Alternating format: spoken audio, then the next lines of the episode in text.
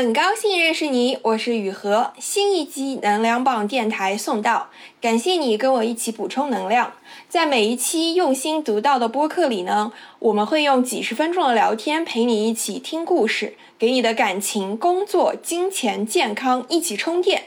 你可以在任何音频播客 APP 搜索“能量棒电台”，就能找到收听，请订阅哦。我一直免费创作了这么久呢，现在很需要你的支持，请加我的微信 yuhexyz，yuhexyz，加入公号读者和播客听友群，也欢迎你开心放松的找我聊天咨询。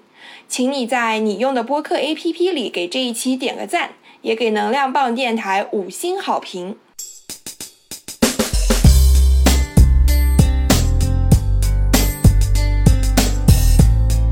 噔噔，开始。哎，你是从什么时候开始有运动的习惯的？嗯，我应该是从大概高三的时候吧。然后那一年的时间，我就想做一些比较有趣的事情嘛。然后其中一件事情就是办了一张健身房的卡。然后因为很有空，然后一天到晚就在健身房泡着。也就是那个时候接触了一些不同的运动的种类，然后不同的舞蹈的种类。嗯，哎，那你之前就是对于体育运动是有一些就是就是正面。的体验和就是感受是吗？嗯，我觉得整体来说，我运动都还是比较快乐积极的，因为我从来没有说非常的 pushy，就是非要让自己去达到一个什么目标。所以，嗯，在我看来，就吃完饭散散步也是一种运动嘛。所以对我来说，一直都还是比较快乐。因为我觉得你能够在就是人生这么宝贵的空闲 时间 抛在健身房，说明就是你对运动的就是之前的感受。一直还是比较正面的。我觉得我是到那个疫情之后才开始有运动习惯的嘛。然后我仔细想了一下，其实是因为我觉得我可能之前被学校里的体育课的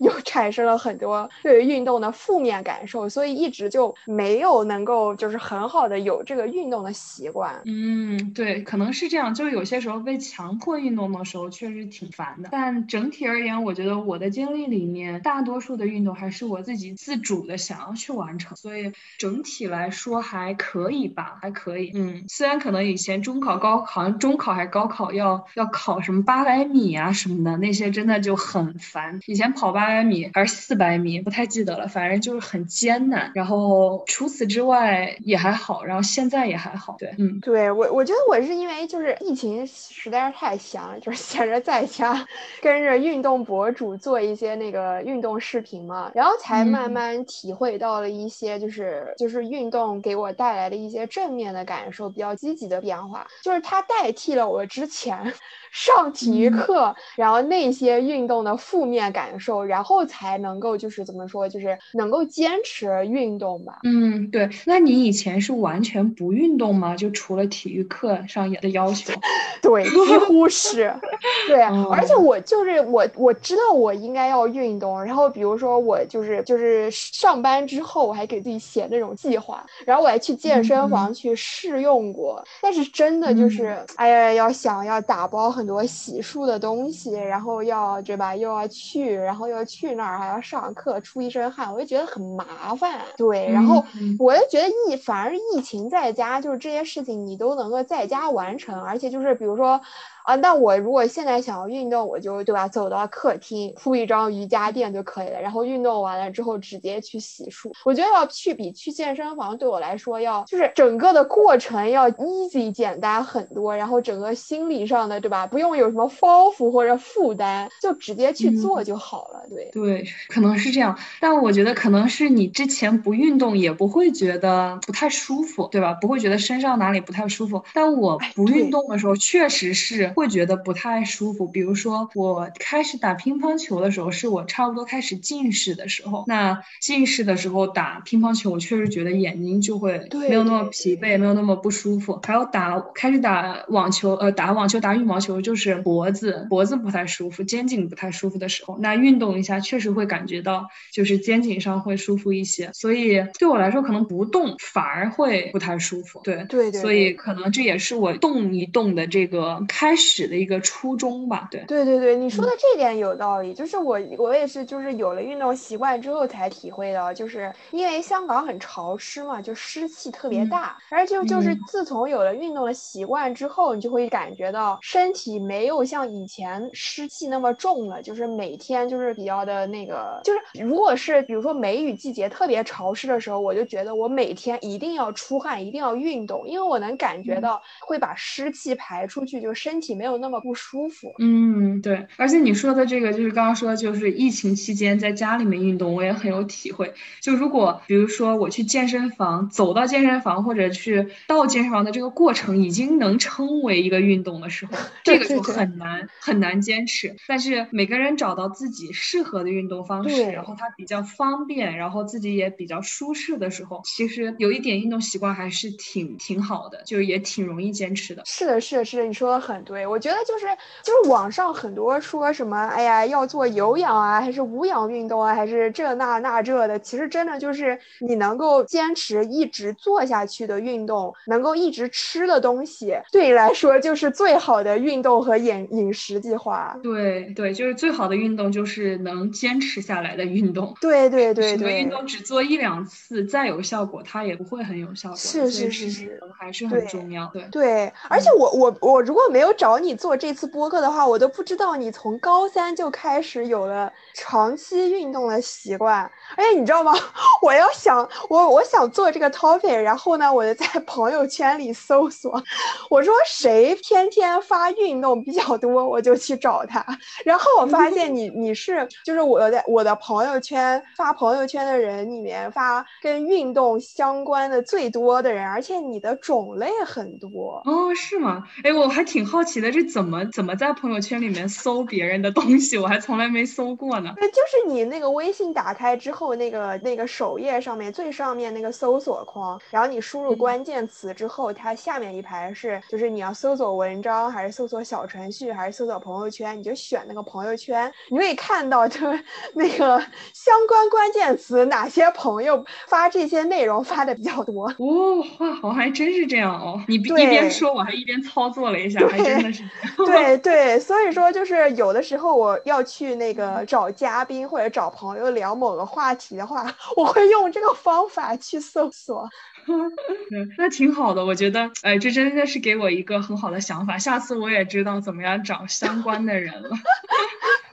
对，也挺有趣的，因为你不说，我还真没有想到过我有没有特别多的发运动，因为可能我其实发朋友圈也没有很频繁吧，嗯，就是可能就是刚好就是最近发的可能相相对多一点，但是 again 就是再说一次，就我觉得就是运动要看人怎么去定义它，因为我觉得如果是一个运动的资深爱好者，或者是对运动很有追求的人，他可能会觉得我做的东西并不能称其为运动，对吧？对，因为对我来说，吃完饭散散步，然后偶尔去登个山，我都会把它划归为运动。那可能有些人就是非要到健身房去撸个铁，然后有有一个什么达到一个什么指标，那才算运动。所以可能不同的人还是不太一样。对，但对我来说就是快乐开心就行了。就我也不太关注维度，我也不太忌口，所以就是尽量的让自己在比较放松开心的这个情况下来去做这些运动。嗯，对，因为我我我印象中你有一条朋友。圈说的还挺对的，就是说，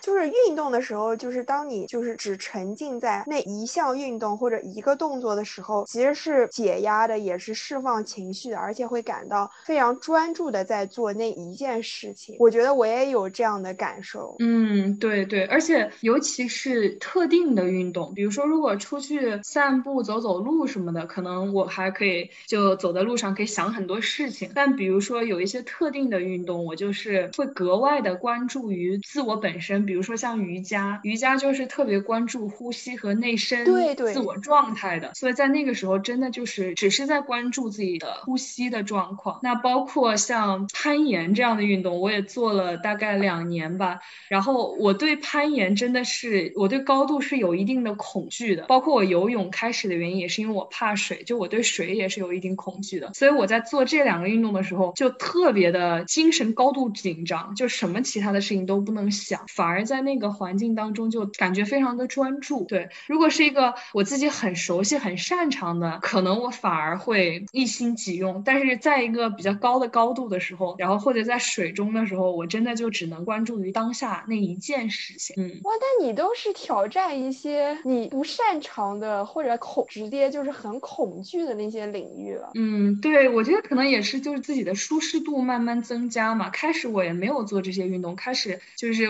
像我说的，因为近视打羽毛球、打乒乓球，然后肩颈不太好，打羽毛球、打乒乓球比较多。后面就是因为怕水，然后我是又是一个长在水边的人，就我是武汉人嘛。然后我们这边其实夏天有些时候经常会发发水什么。然后我那个时候我妈妈就给我开玩笑，就说你长在水边的人不会游泳这不行啊。然后后来我就去报了一个游泳班，然后是开始就怎么都不敢下水，然后愣是被那个教练给蹬下水，才真正的在水里面开始游泳。但真正学会了以后，还是我觉得还是挺开心的，因为确实是一个很棒的运动，然后也是一个不错的技能。而且我当时其实学了几次，就只学会了那个蛙泳。然后这就过了多少年以后，就是这才在澳门刚刚学会了那个自由泳和那个仰泳，就是在游泳池里面跟那个大叔大妈闲聊的时候，就特别特别热情。那个阿姨就直接抓着我的脚把我翻过来，仰仰在那个水面上，就说你这么拍，你这么拍，然后拍就只有发现自己就真的会了。可能就是有些时候也不用把自己逼得那么急吧，慢慢慢慢的自己比较放松的状态下，就慢慢就学会了。是是是是，哎，你。这个说的点让我想到，就是说，就是运动有运动习惯之后，我发现我对自己就是身体的声音，就是对身体发出的信号要比以前敏感很多。就是有的时候，就是比如说有的运动博主，他的一些动作其实是挺难的，就是就是对于刚开始做这个视频的人来说是很难做到这个动作，很难坚持 hold 住这个动作的。但是就是我就告诉，就是一开始的时候可能会就是强求说 不行，一定要 hold 住。但是后来就觉得就是。哦，那好吧，就是可能今天我本身其其他就事情就已经很累了，那我今天的身体没有办法做到这个动作，那就是没有办法，那就没有没有必要说强求今天一定要把这个动作做下去做完。对，然后再比如说，呃，在一些就是生活事情上，就是比如说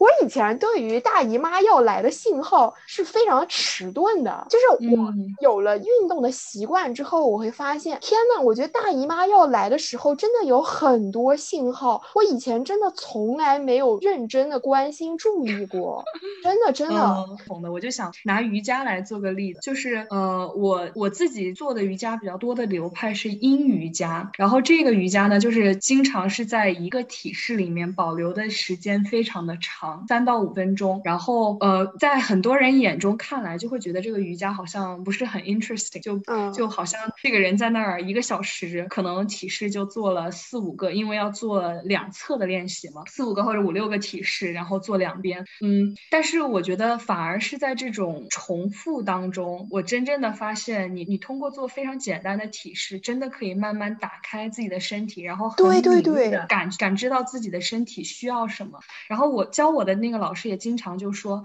他说他特别不赞成现在大家做瑜伽就来摆动作，因为瑜伽不是为了摆出一个大家看起来一样的动作，其实同一个体式。不同的人去做，他可能是完全不一样的样子。可能有些人他完全不需要借助任何的辅具就可以做出这个动作，但其他的人可能要用到瑜伽枕、瑜伽凳，然后或者是抱枕、沙袋各样的东西，包括瑜伽砖，才能达到那个效果。所以那个目的是达到那个效果，而不是我摆出了一个很漂亮的动作。所以他经常就说他在那个朋友圈会看到很多那种摆拍的瑜伽的动作，它其实是伤身的，因为你自己的身体没有打。开到那个份上，但是我一定要做出那样的动作的话，那个就会其实伤身伤气，而不是去锻炼的。所以回到你刚说的那个，我就觉得其实运动或者说瑜伽这个运动最好的一个部分就是教会我们慢慢去审查自己的身体，看自己的身体究究竟需要什么，然后去滋养它，然后跟它一起去让自己的这个个体变得更好。包括你刚刚说的，就是每天身体状态不同，我也特别认同。就比如说我前一天可以做到的体式，那我可能今天做不到了。所以我觉得在运动里面，我们学会的比较重要的一个东西就是真正。比较的这个参照系是我们自己本身，对，因为比如说在学习当中，中，我们经常会比较的参照系是他人，对不对？我在整个班级里面，我在整个年级里面，我要排什么名次，我要读什么样的大学，找什么样的工作，你都是可以找到参照系的。但是对于身体这个事情，每个人的身体的状况是不一样的。今天的身体和昨天的身体不一样，那我这一分钟的身体跟上一分钟的身体都不一样。所以我觉得最后运动让我们学会的是拿自己做参照体系。我觉得这一点是运动教会我特别重要的一件事情，就是你不能跟自己这样下死劲儿，你是没有办法，就是强迫自己做自己做不到的事情。就所有的事情都有一个步骤和规律，不可以去逆着它去做。是是是是是，你你讲的这个我也非常的有同感。就是比如说我在刚开始运动的时候，就是。就想练那个马甲线腹肌嘛，但是其实没有运动习惯的人，他的腹肌其实是非常非常弱的。就是你得先练四肢的力量，你练好了四肢，你才知道就是肚子怎么使劲儿。就是刚开始如果直接做那些腹肌运动的话，其实都会用腰部的力量代偿，就会导致背部下背部很痛很酸。我就知道其实是我的腹肌完全就使不上劲，所以用了腰部。的力量去代替它发力，然后那个发力是不对的，然后还导致了就是运动损伤，就其实还挺还挺容易的，对。然后你刚刚讲的那个那个瑜伽的那一点，我还想到另外一个点，就是那个很多人说要 body mind connection，就是说当你在运动的时候，你要想你是哪个部位哪个肌肉在发力，你要用大脑去跟它做神经链接。就如果你没有做这个 body mind connection。的时候，其实你的肌肉就是也可能长，也也能长，但是可能长得不是那么快，也不是长得那么大。对我觉得这个 body mind connection 如果用到生活中，我觉得也是这样。就比如说有的时候，比如说就是工作上有一些遇到很难的事情，然后或者说比较大的挑战，就我我会有的时候会感觉到身体发出一些就是比较紧张的信号。但如果比如说我做了 body mind connection，就是我做了神经链接，我告诉我的身体说。没关系，这件事情呃虽然刚开始会很难，虽然呃，但是我也是第一次、第二次做，那我觉得这样也很正常。但是我觉得慢慢适应了，后面就一定会越来越好。就是会做这样一个过程，我觉得也是在我运动之前没有，就是没有学习过的事情。嗯，对对对，我特别认同你说的这一个，就是 body mind connection，在他们尤其是练身体的局部的肌肉力量的时候，用的也非常非常的多。对，包括就瑜伽里面。或者甚至 meditation 里面都有 body scan 啊什么的，对，就是对身体有觉知，我觉得这是一件非常重要的事情。对，这样的话，对身体有不好的信号，或者是嗯有什么感受，能够直观的自己会有感受。就长时间的如果不运动的话，有些时候真真的就会感受到好像自己丧失了对部分地方的那个感知力。就有一段时间，我可能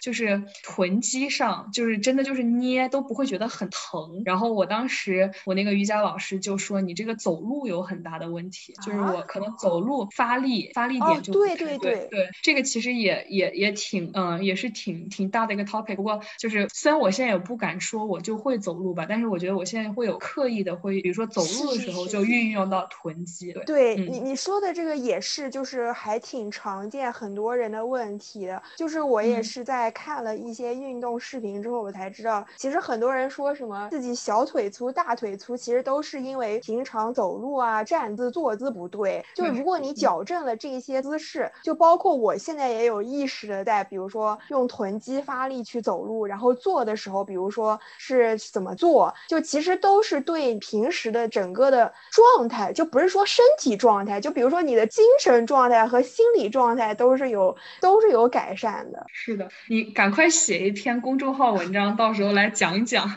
分享一下这些。视频或者资料，这个得这个得写那种什么人体解剖骨骼，然后怎么发力，我觉得太太运动医学了，我我写不来。分享一些资源 给大家看一看，我觉得可能真的还是挺挺重要的部分。对，嗯，我觉得这里面真的还是有挺多的，挺多的，就是真的就是一个特挺大的 repertoire，就是特别多特别多的知识在里面都需要去了解。就是我们好像读了很长时间的书，然后去了解上知天文下知地理，对吧？我像我们文科生以前给我一个经度纬度，我就告诉你它是在世界的哪一个地方，对，然后恨不得中华历史上下五千年，就是横贯古今，那世界史、中国史什么都很清楚。就甚至我最后背那个历史书，那个历史肖像给的图，它是朝向左边的还是朝向右边的，我都能告诉你。但是对于我们的身体，我们真的了解的太少太少。对，我觉得就是我们应该对自己的，就是不要说保健健康，就是各种各样的方面，对自己的身体的这种运行啊，怎么样去维护它，怎么样去保护它。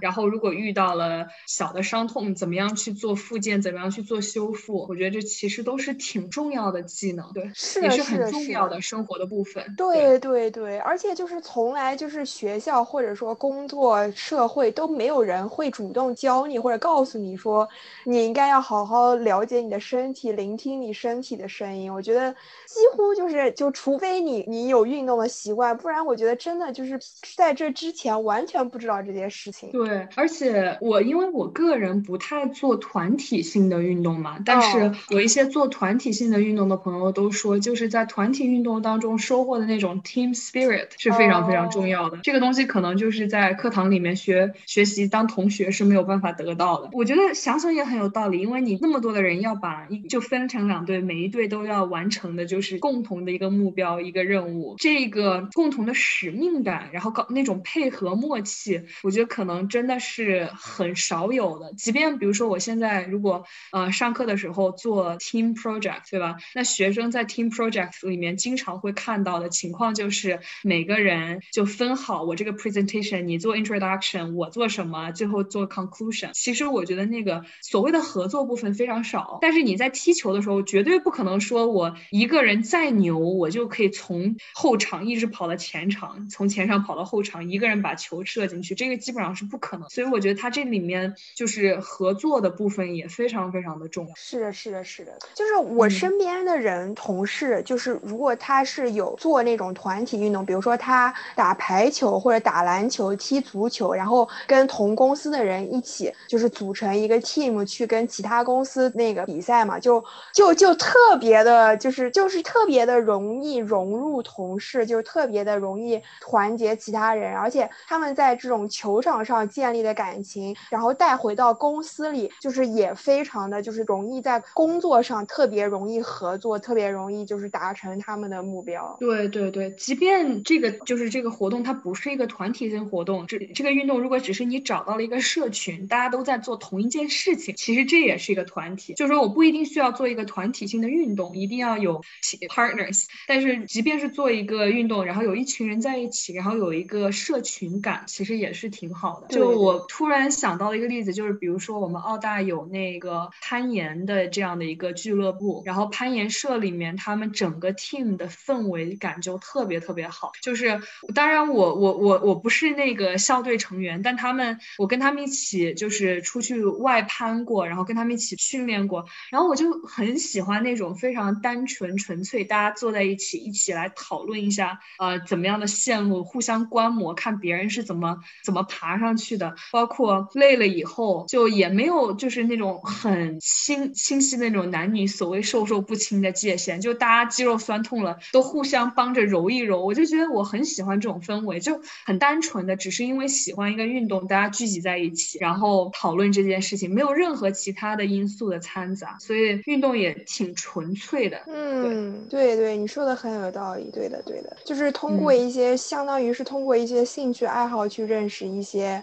朋友，然后是真的是都很喜欢、很热爱这件事。对，而且我们可能会觉得运动是一个所谓的体力上的那种比较 brawny 的，不是不是很 brainy，不是那种很智力上的东西。但我其实做了运动以后，发现还真不是这样。就拿刚攀岩做例子，我觉得攀岩就是一个特别了不起的运动。为什么呢？它就要求这个运动员又要有这个力量，因为你要有一些地方是需要去去花大力气去够到那一个那个上面一块岩石的嘛。那还要有那个柔韧度，因为要变换在石头上，可能很小的范围要变换一些姿势，或者是去够到一些地方。还有它其实非常考验的是那个脑脑力，就是很考验智力，因为就是一般比赛的。时候，它都是规定线路的嘛。那你规定线路，你其实，在上那个墙之前，已经要想好你怎么爬了。哦，这样的话，你才有可能就是比较有快速、比较迅速，然后比较准的抓到每一个点。所以我觉得它就是一个又要有肌肉力，又要有那个柔韧度，然后又要有脑力的这样的一种运动，其实挺难的。就像我，我到现在我去上墙，我都很少能够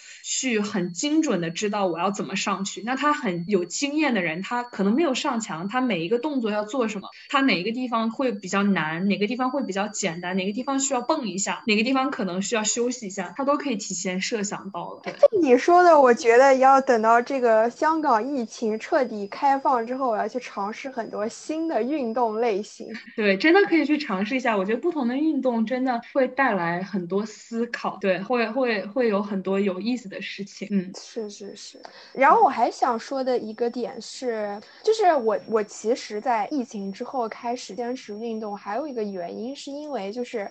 运动是一个，只要你能够坚持做下去，就无论你刚开始能做到什么程度，它是一个你只要花时间精力去做，然后就能够看到成果的事情。就是我觉得，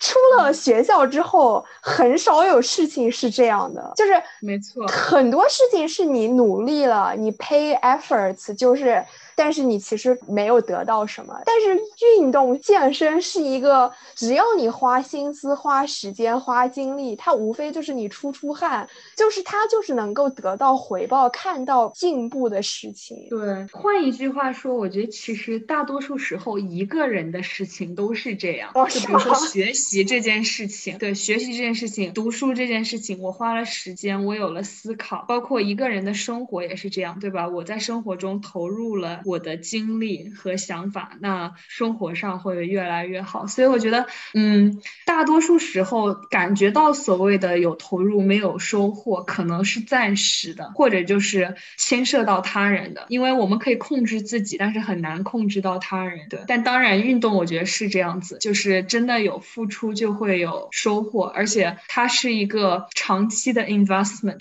对，我觉得它它是一个就是嗯，当然不要说我我。我突然之间强烈的去运动，然后练到把自己练伤，这当然是不可取的。但是如果是循序渐进的，每天做一点点运动，这个有一点点像是在 put money into a savings account，就是像在储存罐里面我不断在存钱一样。而且这个钱它是所有零前面的那个一嘛，因为所有做的其他的努力如果没有了这个一都会是零，但是有了这个一，你在后面做的任何事情才有意义。也就是我们普通话里面说的，就是身体是革命的本。钱嘛，对不对？对，就身体都不好的话，那其他的东西都没有办法去做了，所以是很好的一个 investment。所以找到自己还比较喜欢做的运动，然后每天在自己可以坚持的时候去做一下，还是挺好的。是是，它带来的是整个就是 lifestyle 的 change，就是对，是整个生活方式，还有整个你的对吧？带着你的饮食、作息，其他的就是身心灵的变化。没错，对，就真的有些时候不开心的时候。运动发发汗，其实是很解压的。对，是是是是，嗯，行，我觉得可以了，是吗？